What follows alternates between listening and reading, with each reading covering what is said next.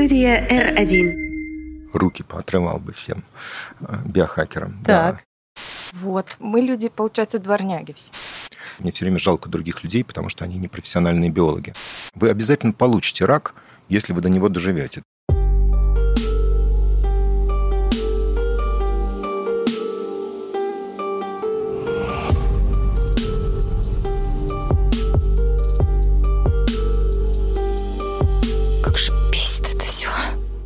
Всем привет, это подкаст «Меня бесит». Здесь нас сначала что-то бесит, а потом мы разговариваем с экспертами и выдыхаем. И надеемся, что и вы тоже. В студии Мира Алекса, Таня Митина. Мы в последнее время ограниченным, но золотым составом. Небольшое напоминание в начале. Наш подкаст мы делаем в студии R1. У нас есть другие интересные проекты. Например, подкаст «Включи психолога», где сейчас идет уже третий сезон. А, И он полностью посвящен мужчинам. Его ведут два специалиста, психолога. Слушайте, делитесь, ставьте лайки. Сегодня для нас э, большая честь представить вам сегодняшнего гостя подкаста. Доктор биологических наук, руководитель Национальной генетической инициативы Константин Северинов. Константин, здравствуйте. Добрый день, вечер, утро. Здравствуйте, Константин. Спасибо, Здрасте. что пришли. Вы пришли, и по редакции пошел шепот. Северинов, Северинов, это Северинов. Как вы думаете, почему вы такой вот звездный гость? За счет того, что вы занимаетесь популяризацией, а Волос, волос. Вот косичка даже есть. Константин показывает на свою прическу прекрасную. Думаете, это часть личного бренда, и поэтому вас узнают? Ну, по волосам узнают, по очкам узнают. У всех же есть такой образ сумасшедшего ученого, да, не знаю, на чем основанный. Там должны быть волосы и очки. Ну, мне кажется, на самом деле это здорово, когда узнают э, Ну, по молекулярного биолога, да. да. то есть не, там не рок-звезда. Это здорово, то, что вы занимаетесь такой популяризацией, ходите на интервью и вас знают. Хорошо, да, наверное, это неплохо. Но это профессиональная, скорее, обязанность у меня. Тяжелая работа.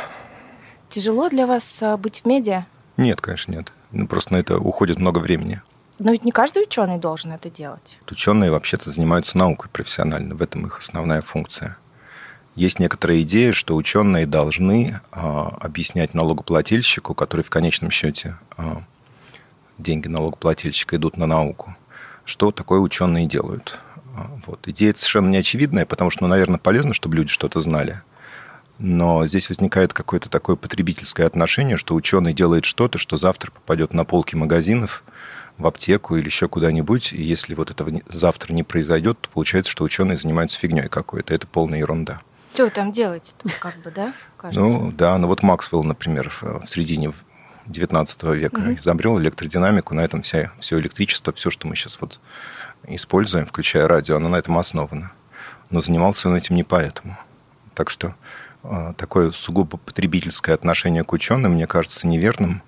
И любое цивилизованное общество, если мы не говорим про зулусов каких-нибудь, может себе позволить иметь какое-то количество людей, которые не взрослеют до самой старости и занимаются удовлетворением своего любопытства за счет денег налогоплательщиков. Это гораздо лучше, чем э, тратить деньги на войну или еще на что-нибудь, на мой взгляд.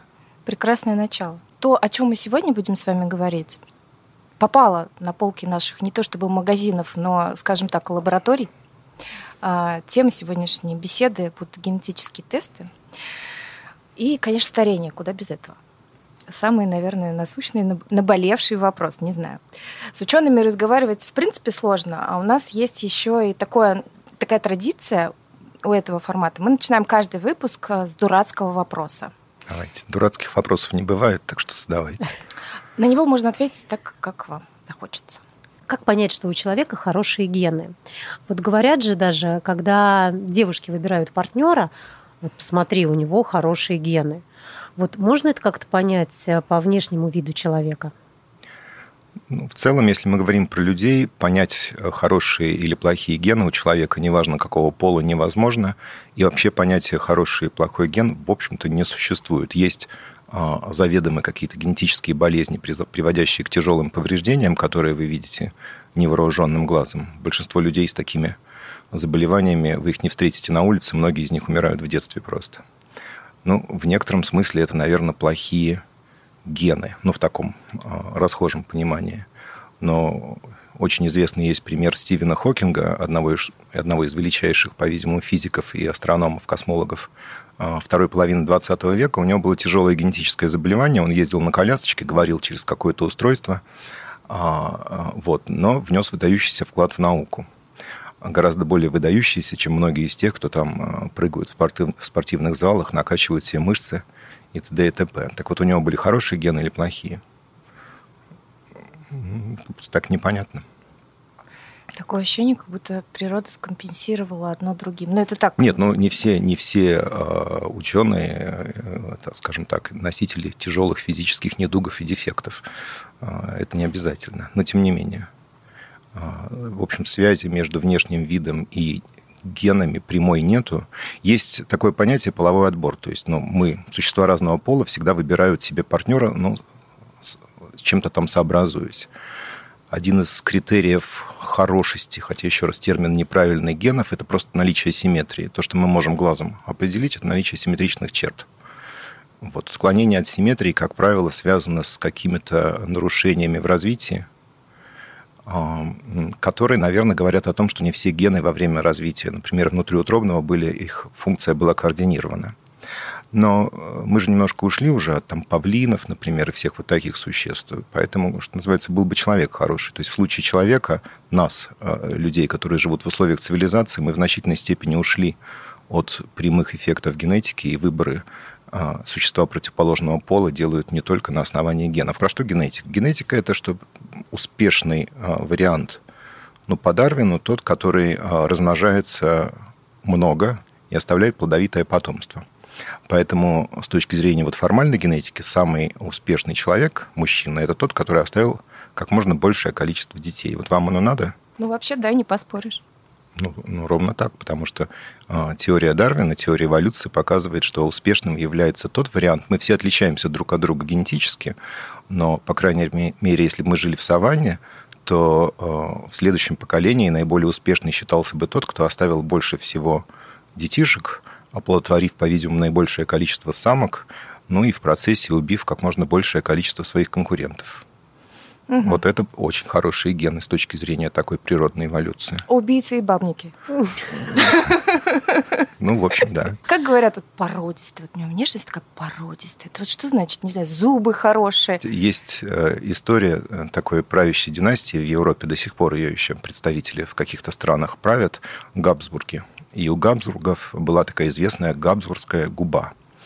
А, возникла эта генетическая аномалия, она у них наследовалась, такой такой такой немножко вид был. Связано это было с тем, что, ну, чисто по причине э, там, законов наследования, желания собирать земли, недвижимость и так далее, эти люди имели тенденцию э, э, заводить семьи между довольно близкими родственниками, например, uh-huh. двоюродными братьями и сестрами. Так как они это делали на протяжении нескольких сотен лет, потому что династия существовала долго, то в результате вот у них-то как раз то, что называется плохими генами, которых мы только что договорились, что их нету, их концентрация повысилась в этой конкретной семье, и у них возникла, безусловно, порода. Но хотите ли вы такой породы, это отдельный вопрос. То есть, может быть, вы хотите замки, земли и все остальное, а вот эту габсбургскую губу, наверное, вы не очень хотите. Нет, спасибо. Ну да, это такая сомнительная порода. Но, в принципе, получается. очень порода. Ну, это же у собак то же самое. Есть очень породистые собаки, а, но их разводят специально, их скрещивают специальным каким-то образом для получения каких-то потребительски ценных свойств. Но, как следствие, например, бульдоги очень плохо родятся, их нужно кисарить, этих мам-бульдогов, потому что э, щенок с такой головой, что он просто не проходит через родовые пути. Это очень интересная тема. Я про собак вообще сейчас меня все не найти. Я буду с вами долго говорить. Они же еще и болеют потом. Они и болеют, опять же, по той самой причине, что они с точки зрения генетики довольно однообразны. То есть вот мы все различаемся генетически, все люди различаются друг от друга, ну, до какой-то степени. И это хорошо, эти различия позволяют нам в условиях э, непредсказуемой окружающей среды проявлять те или другие свойства, ну и в конечном счете иметь больше детей и убивать своих ну, э, сородичей в том или другом смысле. Вот. Но как только человек начинает э, осознанно или нет выводить какие-то конкретные породы для своих каких-то нужд, а, то разнообразие генетическое этих пород резко сужается. Угу. И, э, в общем-то, вот у дворняжки гены точно лучше, чем у любой породистой собаки. Да, да, я это знаю, я подтверждаю. У меня дворняга. Мне вообще нравится, мне всегда вот это завораживало, то, что оно растет, и непонятно, каким получается. То есть там такие причуды. У меня, например, у моей собаки от таксы тела и морда от кого-то еще. Это очень странно. Это очень странно. Но такое ощущение, как будто бы... Я просто знаю про бульдогов, то, что у них э, какой-то там ад с опорно-двигательным аппаратом. Каждый ветеринар говорит у меня, что не смена, то бульдог. Э, каждый раз операция, каждый раз там какие-то сложности но порода хорошая. Заболевания. Может быть, но вот дворняги, как будто бы они больше внушают доверие с точки зрения крепкости. А мы, если так э, совсем ненаучно говорить, мы люди, получается, дворняги все. Ну, мы все дворняги, потому что, э, слава тебе Господи, в ходе нашей истории не было неизвестной цивилизации, в которой кто бы то ни было занимался направленным скрещиванием людей для получения какой-то конкретной формы. А, связано это с тем, что у людей все-таки есть свои какие-то соображения, с кем мы хотим завести семью или потомство хотя бы. И нельзя себе представить никакое государство, никакого диктатора, который бы существовал достаточно долго времени, чтобы а, поменять а, в значительной степени генофонд. Ну, просто все, все, с чем мы работаем, как генетики, собачки, кошки, мышки – мушки, растения, они все живут гораздо меньше, чем мы, и мы успеваем в ходе своей жизни сделать несколько таких актов скрещивания и отобрать то, что нам нужно, и делаем это сознательно.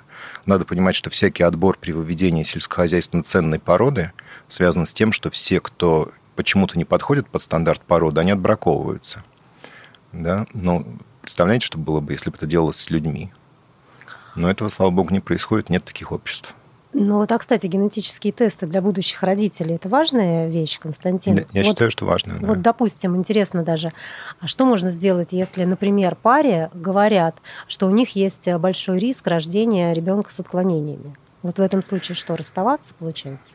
Нет. А, не помните такую менделевскую генетику, законы Менделя в школе? Там были горошки с желтыми плодами, зелеными плодами. Он их скрещивал и потом смотрел, как в поколениях выщеплялись вот это там желтые или зеленые растения с такими горошинами. Но в любом случае, выясняется, что у нас все наши гены, у нас 20 тысяч генов. Гены – это такие рецепты, если хотите, которые описывают, какие белки должны быть в нашем теле, в наших клетках. А белки делают все, что угодно. Белки – это наша кожа, это наши мышцы, это, в общем, все. Вот. И наши гены чуть-чуть отличаются друг от друга, ну, не сильно. И некоторые из этих изменений в генах, они делают ген ну, нерабочим или менее эффективным. Вот. Но, слава тебе, Господи, у нас каждый генов по два. Мы получаем, у нас один набор в 20 тысяч генов от папы, один в 20 тысяч тех же генов от мамы, и можно себе представить, что у каждого из нас, например, есть две нормальные копии генов. Ну и живем мы себе на этом, все очень хорошо. Но очень многие люди являются носителями генетических заболеваний. Это означает, что одна копия гена нормальная, а другая не очень. Но мы этого не замечаем, потому что нормальная копия гена восполняет недостатки поврежденной копии. Если два носителя э, будущих родителя э, имеют испорченный вариант одного и того же гена, то дальше по закону Менделя, значит, есть у папы один ген нормальный, другой не очень. У мамы есть такой же ген, один нормальный, другой не очень. Они решают сделать ребенка. Когда мы делаем ребенка, мы передаем лишь один набор генов с нашими половыми клетками. Тогда возникает ситуация, это прямо такая генетическая рулетка. Когда они решают таки завести ребенка, папа может дать хороший вариант, и мама может дать хороший вариант, и тогда нет проблем, все хорошо. Папа может дать плохой вариант, а мама может дать хороший. Тогда будет опять носитель. Ну и наоборот. Но если папа дал плохой вариант, и мама дала плохой вариант, то у ребеночка будут два плохих варианта гена, если этот ген нужен для нормальной жизни, то ребенок будет больной. Это такие простые генетические заболевания, их еще называют орфанные заболевания. Орфанные – это от слова orphan, сирота, или менделевские заболевания. Они вот наследуются ровно как вот этот цвет гороха у Менделя. Таких заболеваний известно около 8 тысяч. Они все разные. Из таких, которые на слуху, это, например, муковисцидоз. Есть какие-то э, заболевания крови, Гемфилия. А, иммунодефициты, которые также себя ведут. На самом деле много всяких Дети, заболеваний. Бабочки, да, по-моему, тоже. Ну, много всякого такого рода вещей. Так вот, если вы этого не знаете, но вы носитель, и если ваша партнерша тоже носитель, вы должны быть или готовы к тому, что каждый четвертый статистически ребенок э, будет больным, но это не означает, что вам нужно четырех детей завести. Это может и первый быть таким, это просто статистика. Или же вам нужно на эту тему что-то делать. А делать на эту тему вы можете просто экстра, экстракорпоральное оплодотворение. Оно позволяет вам, а, получив достаточное количество эмбрионов, оплодотворенных в пробирке, протестировать их генетически и подсадить маме а, тот эмбрион, который будет здоров. Это будет ваш полностью ребенок, просто вы гарантированно не будете э, иметь больного ребенка. Вот. Ну, там возникают какие-то этические вопросы, которые можно обсуждать, но э, мне кажется, они такие немножко беспочвенные, что ли, потому что рассуждать на эту тему, мне кажется, могут только те люди, у которых реально есть такие больные дети. Вы должны решить, хотите вот потом, а, чтобы этот ребенок жил и, ну, и часто мучился, часто умирал раньше времени и так далее и тому подобное.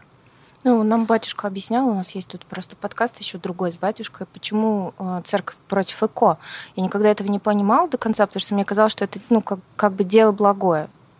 Эта процедура помогает бездетным но, но парам. церкви и, и генетика, они все-таки по разным епархиям. Да, да, я понимаю, Знаете, понимаю. В разные, как Конечно. разные конфессии. Нет, я понимаю, я просто говорю, как они объясняют. Они объясняют тем, что они против, потому что убивается часть эмбрионов убивается. В, в этом их ну, как бы ну, point. А, они должны, в частности, например, понимать, что даже при, при нормальном а, зачатии а, большой процент, больше четверти, скорее ближе к 30% эмбрионов а, убиваются, умирают в чреве матери, просто вообще не развиваясь. Женщины часто даже не знают, что они беременны, именно потому, что эта конкретная комбинация генов папы и мамы оказалась нерабочей.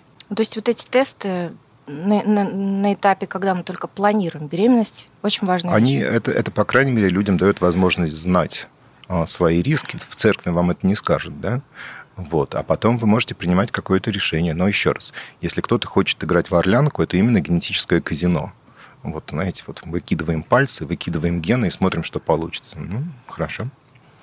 Угу. Если бы церковь брала, например, на себя еще экономические расходы, по, например, поддержанию людей с муковисцидозом, закупки лекарств и все такое прочее, и, и, и других тысяч заболеваний такого рода, ну, наверное, они имели бы право так говорить. Но это моя, моя точка зрения. Кстати, Грустно? Чуть-чуть взгрустнулась, да. А я говорю, хорошая идея для стартапа – дейтинг-приложение на основе ДНК-тестов. Такое вроде было уже, да? Кто-то кто придумал. Ну, это на самом деле я не считаю, что это было бы очень хорошо. То есть, если у вас, если вы с самого начала вот так показываете свой генотип, и ваш партнер его тоже показывает, да, то вы потом, значит, делаете какую-то калькуляцию, говорите, нет, с ним я не хочу иметь никаких дел, потому что вот, вот, вот так. Ну, во-первых, еще раз, ЭКО позволяет вам это решить. Во-вторых, э, несмотря на недавние какие-то политические веяния, есть семьи без, без детей. Угу. Вот. И есть другие же опции какие-то. Можно усыновлять детей и все такое прочее. И мне так казалось, что мы выбираем друг друга там, по любви, по взаимному влечению, а, а не только с точки зрения здорового потомства. Но если уж любовь случилась, и, и планы есть какие-то долговременные, то, наверное, хотелось бы, чтобы потомство было здоровое. Нет? Я шучу, Константин.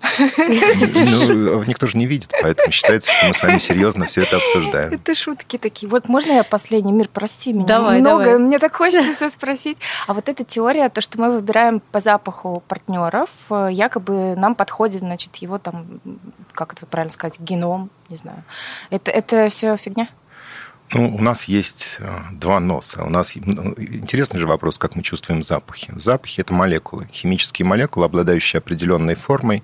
И у нас в носу есть клетки, ну, в эпителии э, нашего носа, у которых на поверхности есть э, белки, кодируемые нашими генами, которые могут как ключ к замку подходить к молекулам запаха и после того, как происходит узнавание молекулы запаха, идет какой-то электрический сигнал в наш мозг, и мы чувствуем, что мы что-то чувствуем.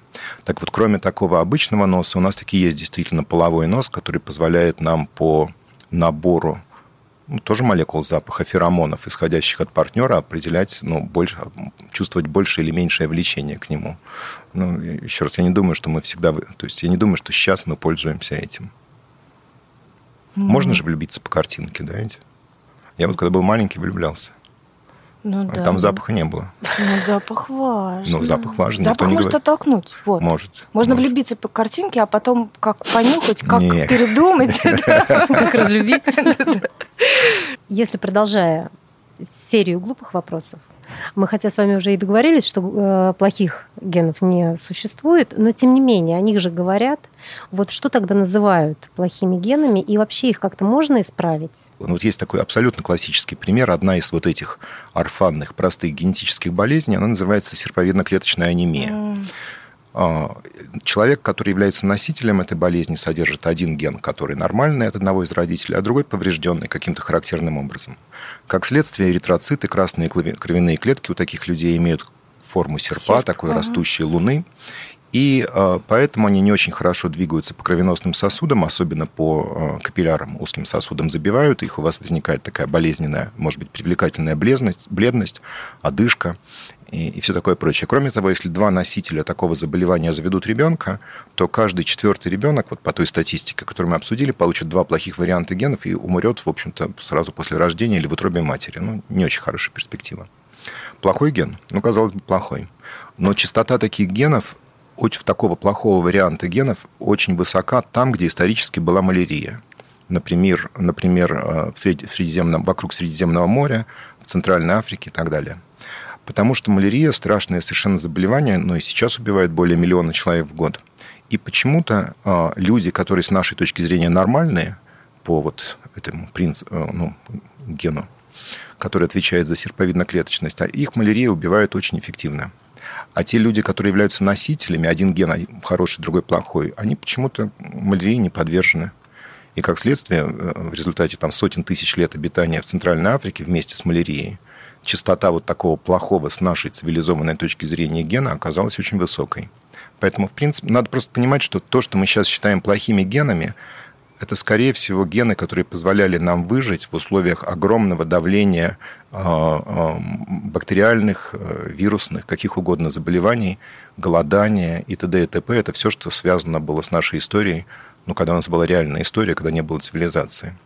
Сейчас некоторые эти факторы для некоторых людей, условно скажем так, золотого, золотого миллиарда перестали существовать, но гены остались. Только теперь они нам уже не помогают, а скорее даже вредят. Вот. Делать на эту тему ну, что-то можно, вопрос, нужно или нет, непонятно. Можно делать то же самое ЭКО, есть какие-то методы э, так называемого генетического редактирования, когда, в принципе, можно гены пытаться менять.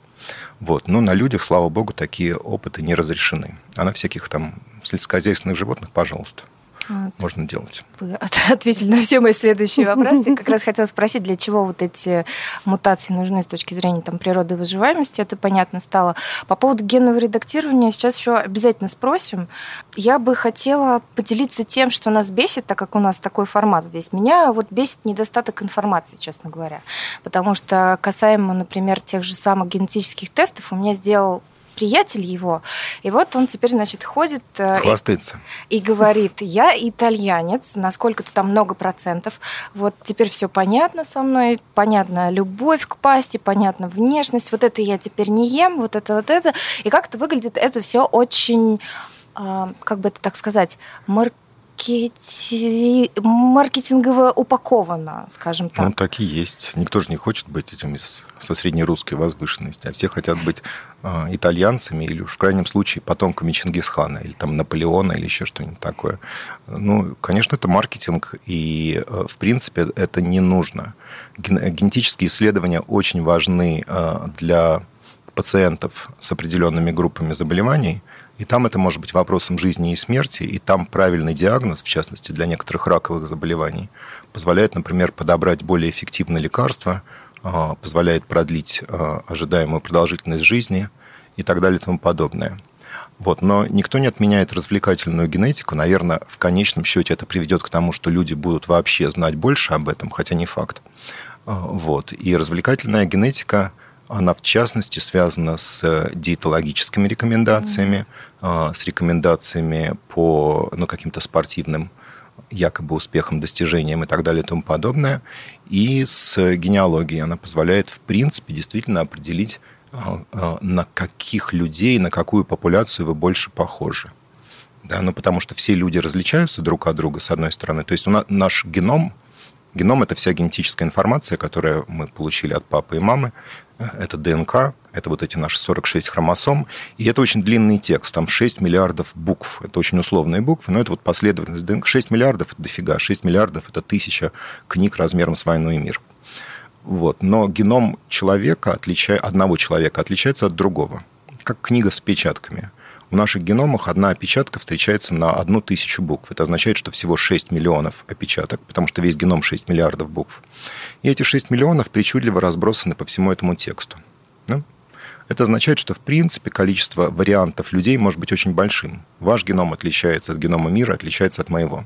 В среднем на 6 миллионов буквок.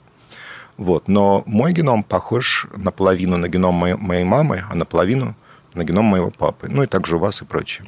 Любая национальность в конечном счете слагается исторически, когда небольшая группа а, основателей, скорее всего, за плохое поведение была выгнана из большей группы, ну, это обособилось и стало там жить более-менее так, ни с кем не общаясь, размножаясь внутри себя. Поэтому у нации, исторически возникшей, например, там, не знаю, миллион лет назад, количество общих опечаток довольно большое, больше, чем у представителей другой нации. Ну, так же, как у родственников. И так как мы умеем определять последовательность генома, мы умеем определять геномы, мы можем просто смотреть на людей и смотреть, сколько у них общих опечаток одинаковых в тексте относительно какой-то другой группы. И таким образом вычислять ну, процент родства. Угу. Вот, но это вообще ни о чем не говорит, потому что а, то, что у вас э, там, 10, 15, 20 процентов италийского, я даже не знаю чего, генома или опечаток, не делает вас совершенно итальянцем, если вы выросли где-нибудь там, не знаю, в подворотне в Рязани. Ну, как, Витьку какой, делает. Какой... Витька ест макароны ну, Так он, может, макароны по-флотски ест. Это советское блюдо было. Он наслаждается этим своим новым статусом. Я вот так за ним наблюдала, думаю, надо сделать подкаст. А? Хорошо, что ему понравилось. Нет, главное, что человек был доволен. Знаете, Остап Бендер говорил, что есть там более ста способов относительно честного отъема денег у населения. Если люди готовы за это платить, ну и слава богу, пусть они платят. Вот.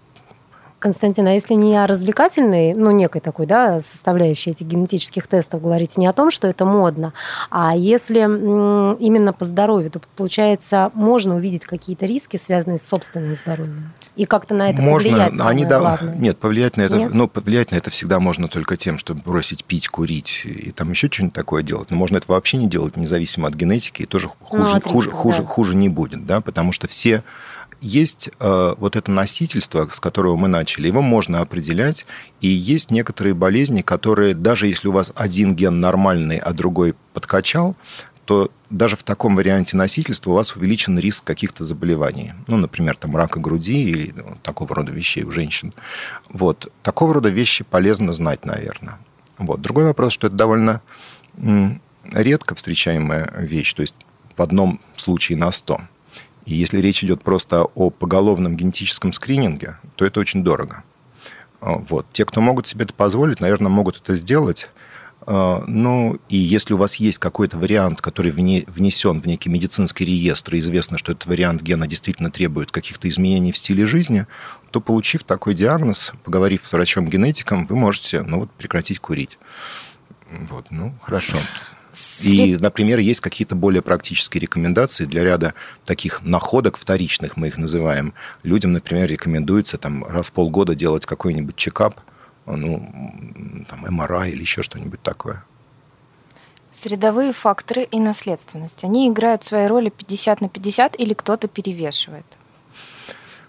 Определить. Знаете, вот ученые, они все зануды большие, а, вот, поэтому их не зовут на подкасты и прочее. Значит, определите, что такое средовые, потому что слова в науке значат. Определите, что такое средовые факторы, о какой наследственности вы говорите. Ну, средовые факторы, допустим, это то же самое курение. Да, условно, у меня есть предрасположенность к раку чего-нибудь там, чего там бывает от курения, не знаю, гортани или легких, а при этом я курю. Ну, тогда это не наследственность, это просто, что если вы статистически те люди, которые курят, у них повышен э, риск возникновения онкологических заболеваний, а также кардиозаболеваний. Наследственность здесь, вообще говоря, ни при чем. Другой вопрос, что есть некоторые люди, у которых, в принципе, генетически повышен риск э, кардиозаболеваний. Если они еще и курят, то тогда это может быть какой-то такой синергический эффект, и риски становятся еще выше. Надо понимать, что в большинстве случаев эти риски все довольно маленькие. То есть и это одна из причин, почему я считаю, что вот генетику в массы нужно нести очень осторожно, а иначе люди начнут из окна выбрасываться. Есть статистически определенный на когорте, не знаю, во много миллионов человек риск возникновения какого-то конкретного онкологического заболевания. И, допустим, в среднем 10 человек из миллиона такое заболевание получают, я не знаю, к 50 годам. Выясняется, что люди, у которых есть некоторая генетическая особенность, которую можно определить, у них повышен риск этого рака в 50 раз. И вы, например, получаете такое прекрасное известие. У меня повышена вероятность рака в 50 раз. Но если в норме это 10 на миллион, да, то у вас это будет, допустим, 5 тысяч на миллион. Но 5 тысяч на миллион – все равно очень и очень маленький риск. Поэтому для вас конкретно это знание ничего не говорит. Потому что вы можете прожить всю свою жизнь и умереть, потому что вам кирпич упадет на голову или просто от старости, и никакого рака у вас не разовьется. Это все имеет смысл, к сожалению, на больших когортах. А для каждого конкретного человека это знание не очень понятно, что дает. Поэтому эта информация крайне важна для э, работодателей, крайне важна для страховщиков медицинских, им ни в коем случае не надо это давать. Да? Она важна для медиков, но для конкретного человека, носителя той или другой генетической особенности, в большинстве случаев эта информация совершенно бессмысленна. Есть э, превентивная вот эта медицина, когда удаляют орган, а, на который показывают риск.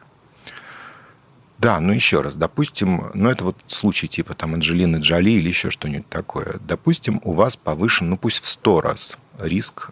Давайте просмотрим это вот на случай. Я знаю, в РЖД пытались сделать такую программу. А, в РЖД пытались сделать набор генетических тестов, который бы проверял а, риск, оценивал риск а, внезапной остановки сердца. Угу. Есть такое состояние, когда просто вот вы умираете, потому что вот мотор работал, сердце, а потом вдруг остановился. Есть некоторые генетические предрасположенности к этому делу, которые повышают риск этого дела, допустим, в 100 раз. Вот. А хотите вы, чтобы у машиниста поезда, в котором вы едете, был повышен риск внезапной остановки э, сердца в сто раз? Хорошо, не хотите, ну потому что мы же все рискуем. С другой стороны, вот этот повышенный риск, это все равно, например, один, один на пять тысяч. Ну, я цифры беру из головы. Это означает, что лишь у пяти тысяч, одного из пяти тысяч машинистов такое может случиться. А у этого конкретно Ивана Ивановича, который ведет ваш поезд, вообще говоря, ничего такого и не произойдет. Он будет работать до пенсии, а потом уйдет а, с почетной наградой, его повесят на доску почета. Вопрос тогда, а может ли работодатель, используя генетическую информацию об увеличенном риске у этого конкретного человека, например, предложить ему перейти на другую работу или вообще турнуть его? Ну, неправильно, наверное. Неправильно, это наверное, это будет, да? Вот, поэтому еще раз, статистически это, это факт. С этим можно, ну, как бы можно на эту тему что-то делать, но всякий раз, когда мы переходим на конкретного человека, а мы же все это примеряем на себя. Вот, к сожалению, возникает масса проблем. Я уже не говорю про то, что это неизлечимо. Угу. Поэтому, если вдруг выяснится, может быть, и для радиоведущих, и для ведущих подкастов даже, вот вас бесит, да, есть определенный набор состояний, который почему-то, ну, я не знаю, повышает шансы каких-нибудь нежелательных активностей. И если такую информацию на уровне статистики работодатели начнут использовать, то где же мы будем? Мы потеряем возможность спокойно, свободно выбирать себе а, а, работу, а нас будут назначать по каким-то непонятным угу. принципам которая, опять же, для, для меня конкретно и для вас конкретно ничего не значит. Дискриминация по признаку. Генетическим признакам. Это, это, это было бы очень плохо. Я думаю, угу. что такого не будет, слава богу. Ну, а, кстати, если возвращаясь вот к тому, о чем ты начала спрашивать, про онкологию, да, и если генетически показано, что где-то вот в том или ином органе она может возникнуть, и, допустим, этот орган удаляется, ну, опять-таки, как в случае с Анджелиной Джоли, не бывает ли такого, что опухоль все равно потом ну, где-то в другом но, месте ну, ну, рак сложное заболевание, с одной стороны, а с другой стороны, простое. Все, что нужно, чтобы произошел рак, чтобы клетка стала, а, бессмертной, большинство наших, ну, все наши клетки смертные, а раковые нет, и стала злокачественной, то есть приобрела способность метастазировать и распространяться по всему телу. Вот. Рак – это болезнь генетических ошибок в том смысле, что тот текст, который мы получили от папы с мамой, он многократно переписывается, потому что всякий раз, когда наша клетка делится, у нас была сначала одна клетка, оплодотворенная яйцеклетка, стали 2, 4, 8, 16, 32, 64, а потом стало там 100 триллионов клеток, это вот в теле взрослого человека. И в течение нашей жизни клетки постоянно делятся, а раз клетки делятся, то переписывается текст. Текст длиной 6 миллиардов букв, то есть тысяча войн и миров. Представьте себе, что вы сидите и переписываете тысячу книжек размером с «Войну и мир». С большой вероятностью вы будете делать опечатки угу. там. А потом вы еще будете переписывать и еще. Количество опечаток будет набираться. И чем дольше вы живете, тем больше делений, чем больше делений клетки отделяет вас от той прекрасной а, оплодотворенной яйцеклетки, откуда вы возникли, тем больше будет опечаток. Некоторые из таких опечаток в конечном счете повредят гены какие-то, и до рака вы обязательно, вы обязательно получите рак – если вы до него доживете. Так циничные биологи и медики говорят. Просто, слава богу, большинство из нас умирает до этого. Опять же, исторически, в ходе нашей эволюции все это было совершенно несущественно, потому что мы э, жили прекрасно и умирали молодыми. Ну, в 20-30 лет. Mm. Да, и поэтому рак не был такой большой проблемой. Это проблема старости. Редактирование. Будет ли на нашем веку доступно вот это вот? Редактирование, ну, это молодая технология, она возникла в конце, ну, там, в 2013 году реально были первые какие-то прорывы. А в 17 или в 19 за нее дали двум девушкам Нобелевскую премию. Если речь идет о таком специальном uh-huh. редактировании, называется CRISPR, она довольно легкая. Вот. Ну, уже сейчас по свету гуляет большое количество не только лабораторных животных, но и сельскохозяйственных животных, и э, каких-то скаковых лошадей, и рыб, и растений огромное количество сельскохозяйственных, которые, э, где направленно изменены гены э, с помощью редактирования. Вот. Ну и сделано это для получения организмов с какими-то специальными свойствами. В случае человека, а, если у вас есть подозрение, что будет какая-то проблема с человеком, вы можете сделать две вещи. Вы можете изменить гены на стадии зачатия, это будет эмбриональное редактирование, и оно запрещено. Единственный, кто попытался и, кажется, это сделал, был такой китаец Хидзенку, и сделал, mm-hmm. и тут же сел там а, на, то ли на три, то ли на четыре года. И правильно посадили, сел. да. Вот. И проблема в этом заключается в том, что, еще раз, так как наш геном такой большой, то если вы хотите изменить лишь одну буковку, тексте длиной в 6 миллиардов, то ну, никто, положа руку на сердце, не может сказать, что вы изменили только там, где хотели, а в другом месте не изменили. Значит, кроме того, что вы сделали что-то, ну, по-видимому, хорошее с медицинской точки зрения, вы еще могли там э, наделать что-нибудь совсем, ну, то, что может быть хорошим, а может быть плохим. Скорее всего, будет плохим. Вот. И если вы это сделали, то совершенно непонятно, кто будет нести за это ответственность, потому что на стадии редактирования эмбриона а, ну, никакой родитель не может дать информированного согласия на такую процедуру, потому что родители обычные люди, и про это они знать не знают, и риски не могут оценить. Вот. В общем, короче говоря, это запрещено. Вот. Есть какие-то небольшой спектр болезней, которые, наверное, уже там в течение там, 5-6 лет будет лечиться э, с помощью э, геномного редактирования у людей. Но это э, болезни типа, например, э, старческого возрастной, возрастного поражения сетчатки – некоторые мышечные дистрофии, когда человек уже родился, он уже а, живет, у него возникает какая-то болезнь, ему пытаются какие-то ткани, клетки какие-то подкрутить. Вот. Но в его геноме, который он передает своим потомкам, детям, никаких изменений не будет. Вот. Ну, это будет, наверное, да. С раком легких, некоторыми типами рака легких такие идут клинические испытания. Ну вот на сетчатке и мышечной дистрофии делают. Ну, то есть пока это недоступно в полной мере и из, из этических соображений, и из-за сырости технологий. Сырость технологий, но и в ряде случаев это просто недоступно. Вот, ну, рассмотрим муковисцидоз. Муковисцидоз – тяжелое заболевание. У нас в стране, по-моему, в среднем люди живут около 30 лет, в Штатах, кажется, около 50 лет. Простое генетическое заболевание, причина известна. Известно, в каком гене, что изменено и почему человек больной.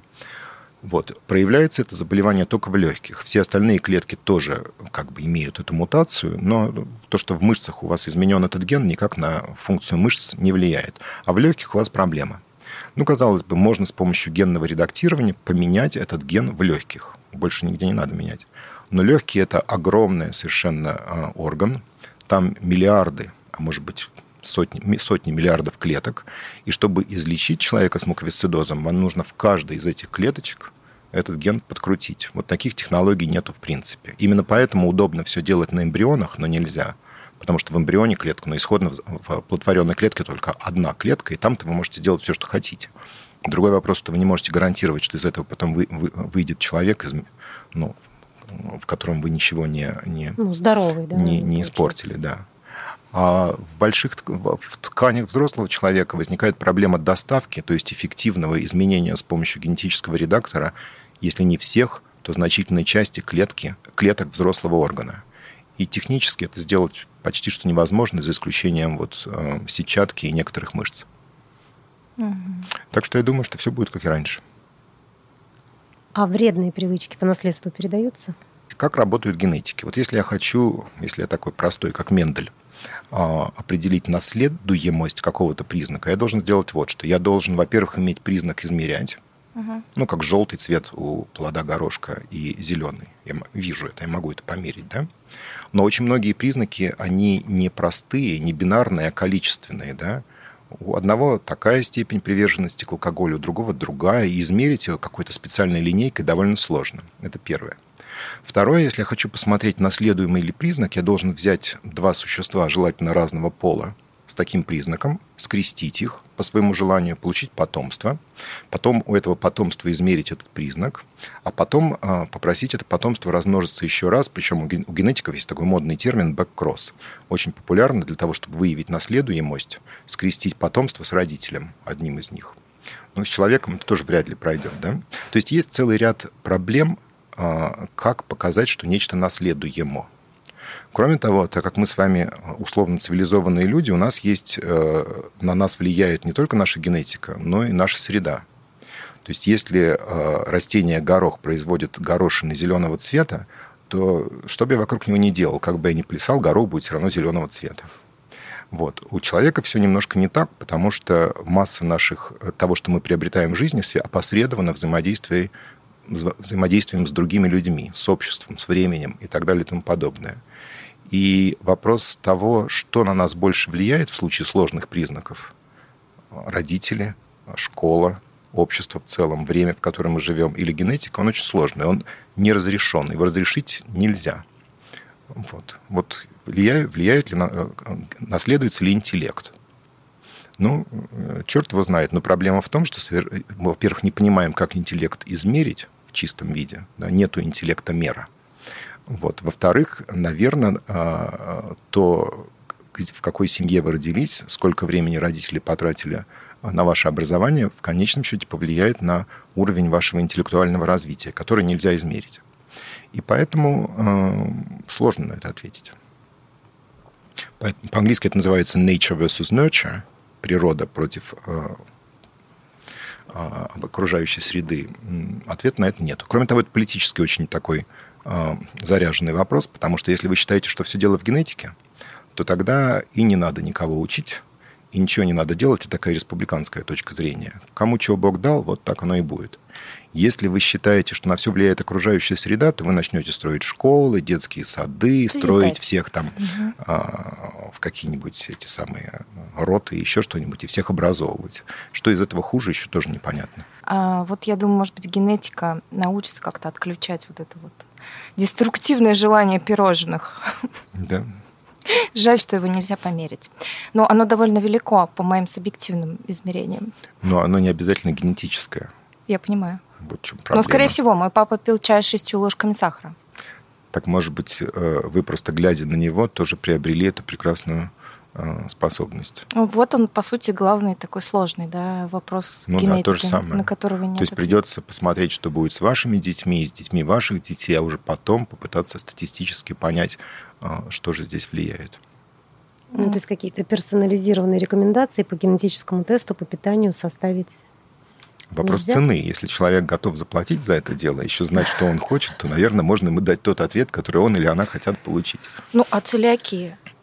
Целиакия. Это что такое? Я даже не знаю а таких вот слов. непереносимость глютена, ее же... А, да, это, это есть генетическое. Точно так же, как лактоза, фавизм угу. и прочее. То есть есть, а, есть а, действительно варианты генов, а на самом деле набор вариантов, которые увеличивают ваши риски. Но речь, опять же, идет о рисках. Это не диагноз, не предр... это не приговор, вернее. Да? И все равно это количественные признаки. То есть, например, за неперевариваемость лактозы – отвечают, по-моему, около 6 или 7 вариантов генов. Гены у нас у всех есть, но некоторые их варианты в комбинации а, на что-то влияют. Каждый из этих генов вносит довольно небольшой вклад, но вместе, если у вас все очень неудачно, если считать неудачно, то у вас, наверное, будет лактозная э, непереносимость с большой вероятностью. То же самое, например, с шизофренией. Вот шизофрения известно, что она в семьях бывает. Она бывает наследуемая, по мужской а, линии. Вот, и есть, ну, не знаю, это все... Mm. В общем, проблема вот какая, что оказывается, что риск, есть варианты генов, увеличивающих риск шизофрении. Проблема в том, что таких генов почти что половина из всех, которые у нас есть. И ни один из них не вносит большого вклада, а каждый вносит небольшой совсем вклад. В результате мы получаем, что наследуемость есть, а толку от этого никакого нету, потому что ну, никто не может повлиять на 10 тысяч генов, варианты, которые есть. Ну, значит, просто приходится с этим жить. То есть нету гена шизофрении на самом-то деле. А шизофрения есть, и у нее точно есть э, компонент, который наследуется. В книге что-то не так с Гелвинами я читала. Там э, шизофрения передавалась только по, по мужской, мужской стороне, да, по мужской линии передавалась. На изучение шизофрении только в США потратили, после того, как был сделан первый геном человека, он был сделан в 1999 году, были очень большие ожидания, что а, определение вот этого генома, геномной последовательности, позволит а, совсем по-другому взглянуть на многие психические болезни, в частности шизофрению. Надо просто найти гены, а дальше все будет хорошо. С тех пор потратили на, только в США Национальный институт здоровья потратили более 9 миллиардов долларов на генетич... исследование генетических основ шизофрении. Это больше, чем денег потратили на, перв... на, на, на сам геном. Но прошло 20 уже почти что 5 лет, и никаких э, особенных прорывов там нету. Есть шизофреническая ситуация, что раз в несколько месяцев по всем СМИ проходит очередное «Ученые открыли ген шизофрении, ура!» Потом эта новость куда-то исчезает, все про это забывают. Это прямо шизофренический синдром. Знаете, он такой биполярный. Сначала радость, потом глубокая депрессия. Но потом другие ученые открывают другой ген. По СМИ проносится опять целая волна. Мания. Вот. вот. Короче говоря, и так это все продолжается, но этих генов нету. Ладно, я тогда, пользуясь случаем, задам вопрос не в тему, Константин, про ГМО. Вот эти вот э, страшные три буквы, вообще стоит нам их бояться или нет? Разговоры все на эту тему, это вот как с религиозными людьми говорить. Они почему-то все время чьи-то чувства как-то ущемляют, и поэтому все время как-то хочется как-то осторожно сказать и не выругаться при этом. А, у нас вот. подкаст такой. Вас это бесит? Мы можем Нет, меня это не бесит, я уже Кстати, совершенно отрешен от этого дела. Знаете, где-то там было про то, что оспаривать глупцов не нужно. Ага. Но, а, ну давайте, вот я вам задам вопрос, я уверен, что вы ответите правильно. Ну как вы думаете, вот в той еде, которую вы едите, есть ли в вашей еде ДНК? В еде? Да, ну когда вы едите? Ну, есть, конечно. Ну, есть, да, потому что если вы не, если вы не едите камни, вот в камнях нет ДНК, а во всей органике, которую мы потребляем, есть ДНК. Ну и представим себе, что вы едите огурцы. Все же едят огурцы. Ну, и на протяжении уже довольно длительного времени люди едят огурцы, причем, как правило, в сыром виде. Это означает, что мы регулярно потребляем ДНК огурца всякий раз, когда мы отправляем этот самый ломоть себе внутрь. Ну, мы реально... Звучит так страшно. Нет, но тем не менее. Ну, ладно, там с мясом, еще с чем-то, может быть, мы его все-таки подвергаем термической обработке, но огурец мы берем в его первозданном сыром виде и а, хрумкаем им, и ДНК этого огурца попадает в наш драгоценный организм. Вот. Люди это делали довольно долго, и на огурцы, похоже, не стали. Да? Происходит это потому, что э, ДНК огурца, его гены, не побоюсь этого слова, равно как и белки и все остальное, в нашем пищеварительном тракте разваливаются на маленькие кусочки используются нами потом для получения энергии или строения, ну, собственно, для того, чтобы поддерживать свое собственное тело. В общем, такой простой э, мыслительный эксперимент, который мы с вами сделали, на самом деле практика показывает, что э, нету примеров получения нами генов из пищи, которую мы потребляем. Ну, нету пока что. Теперь переходим к ГМО. ГМО в случае огурца или картошки – это вариант картошки или риса или чего-нибудь, куда вставили ученые какой-то дополнительный ген, которого не было у исходного а, продукта, для того, например, чтобы а, сделать его более устойчивым к каким-то вредителям. Что вместо того, чтобы пестицидами сыпать на эту картошку, да, мы вставили туда ген токсина, не побоюсь этого слова, то есть яда, который убивает того самого несчастного колорадского жука, который эту картошку жрет. Но ген этого яда и сам этот яд на людей не действует. Он действует только на этого несчастного жука. Поэтому, если сделано генно-модифицированное растение, которое прошло через все токсикологические тесты и показано, что его пищевые свойства не изменились относительно исходного варианта, а улучшились потребительские свойства, потому что его можно сажать на гораздо меньше территории, потому что он дает гораздо больше высокий урожай, потому что он устойчив к засухе или к этим самым каким-нибудь паразитам, типа вот этих самых вирусов или колорадских жуков. Никаких проблем с потреблением этого а, проверенного на пищевые качества а, а, продукта нету, ну, с точки зрения генетики. Вот. Mm-hmm. Все разговоры про то, что а вот бабка Маня на даче, там, вот я помню, приезжал, вот это был помидор. А сейчас, Димол, вот я приду в магазин, и это не помидор, а черт знает что. И, наверное, ГМО. То есть помидор, может, конечно, изменился. Они не пахнут, говорят вот, они. Не пахнут. Но, может быть, они и не пахнут, но, а, но у бабки они пахли навозом, скорее всего. Это, что называется, о вкусах не спорят. Но ГМО это не имеет никакого отношения. Это имеет отношение к высокотоварному производству, когда это все срывается а, в юном возрасте, а потом дозревает в магазине или еще что-нибудь такое. Поэтому не надо путать теплое с мягким. Это у меня, как мама говорит, как настоящее. Да, Я да, вот да. пробовала, Да, прям да. как Да, настоящее. без химии, например, еще что-нибудь такое. Ну, то есть это прям такая классическая маркетинговая уловка. Придумали бабайку, и всем миром ее боимся. Ну, не совсем так. То есть на самом-то деле б- есть и будет еще больше а, а, необходимость, в частности, экономическая, ну, всех нас кормить, кушать-то хочется. Если не будет еды, то мы начнем есть друг друга. Мы и так едим друг друга, но тут мы будем делать более активно. Вот. а, И, и поэтому увеличение а, производства пищи это важная вещь. Причем желательно увеличивать производство пищи, не э, сводя там вокруг себя все леса и вообще не уничтожая весь окружающий мир, потому что от этого тоже будет плохо. Э, Вот. И э, генно-модифи- генные модификации позволяют действительно увеличить продуктивность. А, Вот. К сожалению, это как раз скорее случай того, когда э, разумная идея, экономически правильная и выгодная стратегия была очень плохо продана э, потребителю, потому что, потому что не, вот видите, вы знаете, что когда мы едим огурцы, мы потребляем ДНК, но большинство людей про это не знает совсем. И очень многие люди возмущенно начинают говорить, да я никогда не буду есть что-то, что содержит ДНК. У, у большого количества людей есть э, масса страхов, которые ни на чем не основаны, и, и, и наверное, и политические, и экономические, и э, научные э, деятели недостаточно делают для того, чтобы каким-то образом убедить людей в том, что это безопасно. И есть социсследования, которые показывают, что вообще говоря, такой рациональный подход для снятия страхов у большинства людей абсолютно не работает. Это к вопросу о популяризации. Вот сказали, что якобы популяризатор. То вот объяснить людям, как работают гены, э, казалось бы, дело благое, но от этого они от своих страхов, от бабок ежик и всего прочего не уйдут. Это у нас где-то очень глубоко находится, и нужны другие меры. Одна из мер, к сожалению, это когда действительно все станет очень плохо, но тогда это сработает. Есть классический случай с антибиотиками. Вот антибиотики, на которые мы сейчас все молимся, но они скоро перестанут работать, они пришли к нам в практику в конце, во время Второй мировой войны, потому что нужно было просто раненых на поле боя как-то ну, как вынимать с того света. И антибиотики позволили это сделать. Но они давали тогда большое количество побочных эффектов, и сейчас при теперешних стандартах, скажем так, частоты проведения клинических исследований, ни один из этих антибиотиков не был бы введен в практику. Но война, если так можно, помогла. А там дальше уже это стало просто фактом.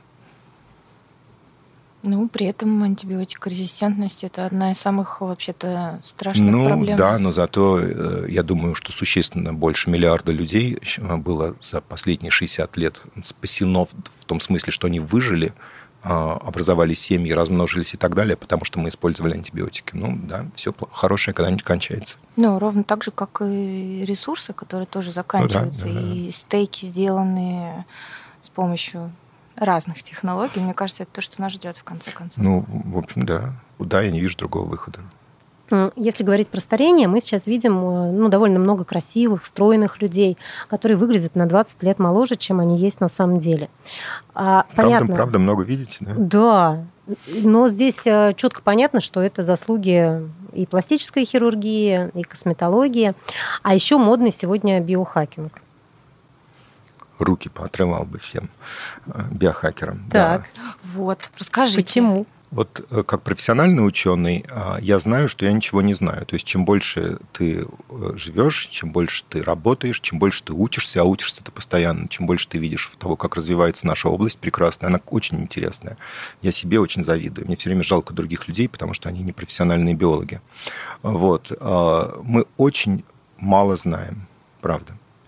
Вот. Но, наверное, на развитии, на успехе компьютерных технологий, знаете, все эти истории про то, как IBM и Apple создавали в гаражах и прочее, вдруг возникло странное поверье, что э, мы можем действительно в гаражах заниматься какой-то биологией.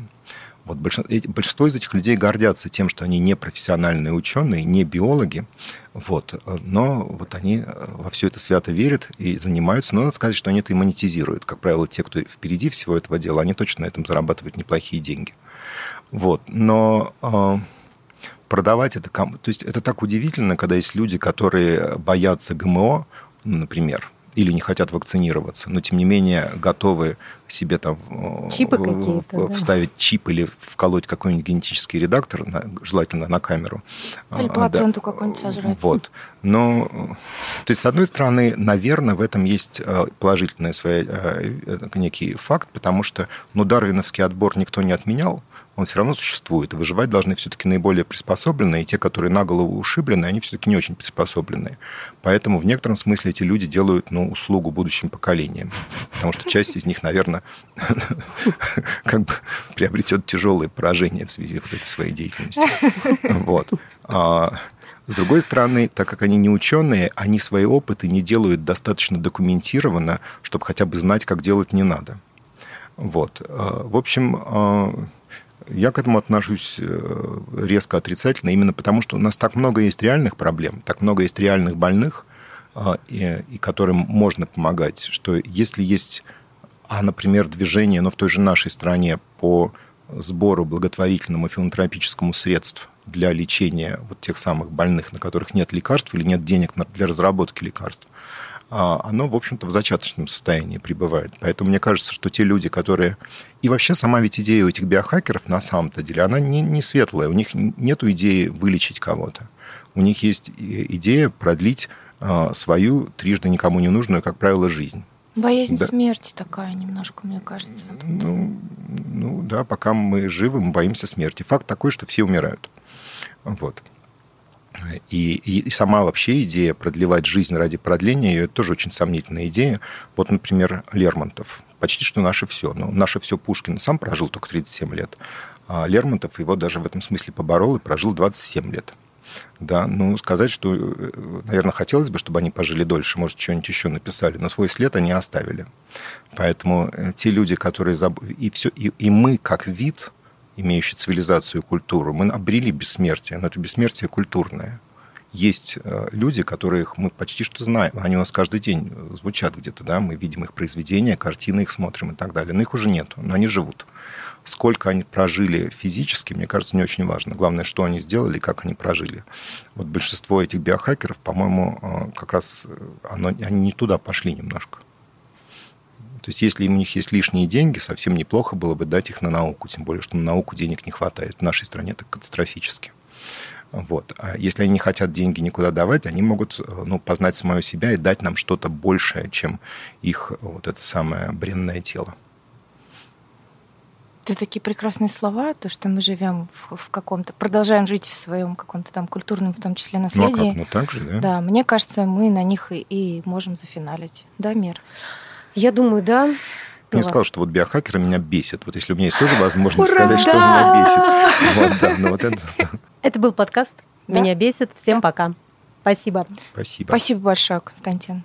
Спасибо. Студия R1.